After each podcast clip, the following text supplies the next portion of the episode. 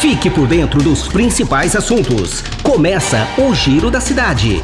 Caraguá agora. Olá, seja bem-vindo a mais uma edição do Giro da Cidade, o podcast mais ouvido da região. Nos próximos minutos você vai saber informações de utilidade pública de Caraguatatuba. Quer mandar sugestões? Encaminhe sua mensagem pelo e-mail jornalismo@caraguatatuba.sp.gov.br ou pelo WhatsApp 12 996 75 19 24. Está no ar o Giro da Cidade.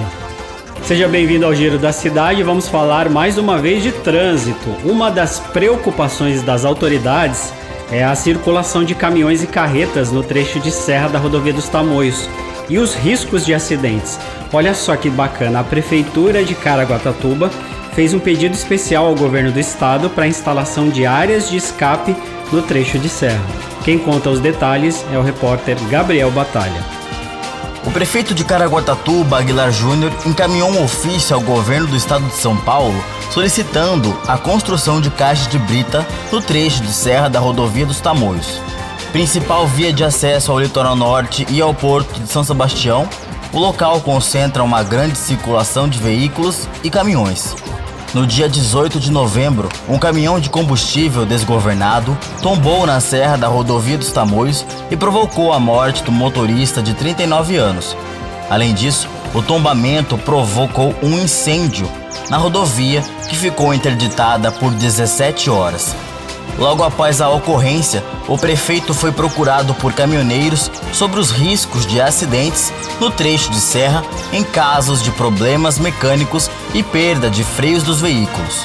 Ele citou medidas eficazes como as tomadas na BR-376 pela concessionária Autopista Litoral Sul, no Paraná, a rodovia já conta com a área de escape e evitou cerca de 190 acidentes desde 2011.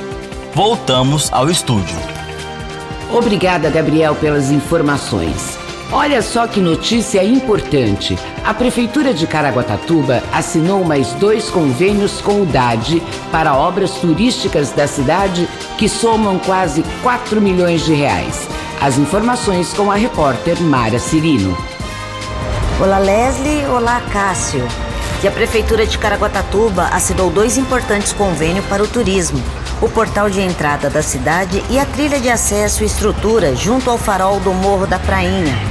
Os recursos serão repassados pelo Departamento de Apoio ao Desenvolvimento das Estâncias, o DAD, órgão da Secretaria Estadual de Turismo, e somam em torno de 3 milhões e 900 mil reais. Após publicação no Diário Oficial do Estado, os projetos vão para licitação. Para o prefeito Aguilar Júnior, a liberação dos recursos é de extrema importância para Caraguatatuba, que tem investido no turismo para geração de emprego e renda.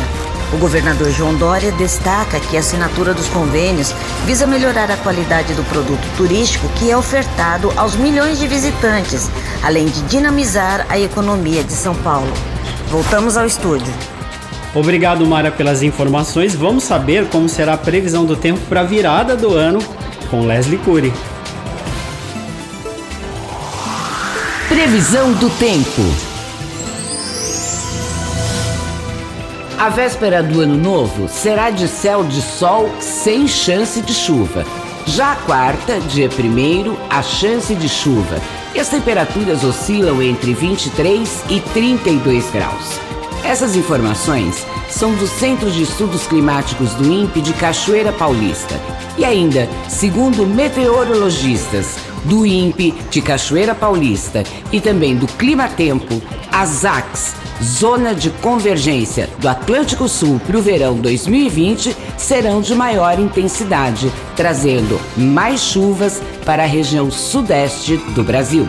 Isso aí, Leslie. Obrigado pelas informações, informações importantes, né? Principalmente para o litoral norte que sofre muito com as chuvas. E aí vale aquela questão, né? Obras contra enchente é o que a prefeitura de Caraguatatuba tem feito. Importantíssimo também avisar os nossos amigos turistas que estão na cidade que a Tamoios, a rodovia SP99 que liga o litoral norte ao Vale do Paraíba, quando atinge 100 milímetros de chuva, encerra todo o trânsito na serra por uma questão de segurança. Então é bom os nossos amigos sempre estarem de olho em nossas redes sociais. É isso aí. Já ouvimos então a nossa previsão do tempo, então chegou a hora de sabermos como será a queima de fogos na cidade de Caraguatatuba e quais os pontos, né, onde você vai poder conferir a queima de fogos, com ou sem barulho. Os detalhes quem conta é o repórter Nicolas Cantagesso. O Réveillon 2019-2020 poderá ser visto em cinco pontos de Caraguatatuba. A Prefeitura, por meio da Secretaria de Turismo, irá realizar shows pirotécnicos nas orlas do Centro, Martim de Sá, Massaguaçu, Porto Novo e Indaiá. Este ano, a queima de fogos será sem rojões, conhecidos como fogos sem estampido, como no ano passado. A expectativa da Prefeitura é que cerca de 500 mil turistas passem essa primeira semana do Ano Novo em Caraguatatuba. Ao todo, cerca de um milhão de pessoas, entre turistas e veranistas, devem passar pela cidade entre o Natal e o Carnaval. Até semana passada, mais de 80% dos meios de hospedagem já estavam com reservas confirmadas para a semana do Ano Novo, e esse indicador é muito positivo. Segundo especialistas, a alta do dólar é um dos fatores que reflete na procura pelo litoral norte, porque os brasileiros estão optando por viagens nacionais. Voltamos ao estúdio. Obrigada, Nicolas, pelas informações. Importantíssimo esse recado do Nicolas, porque os nossos pets agradecem e as nossas crianças autistas também. Encerramos mais um Giro da Cidade de hoje, o nosso último do ano. Foi um prazer estar com você em 2019.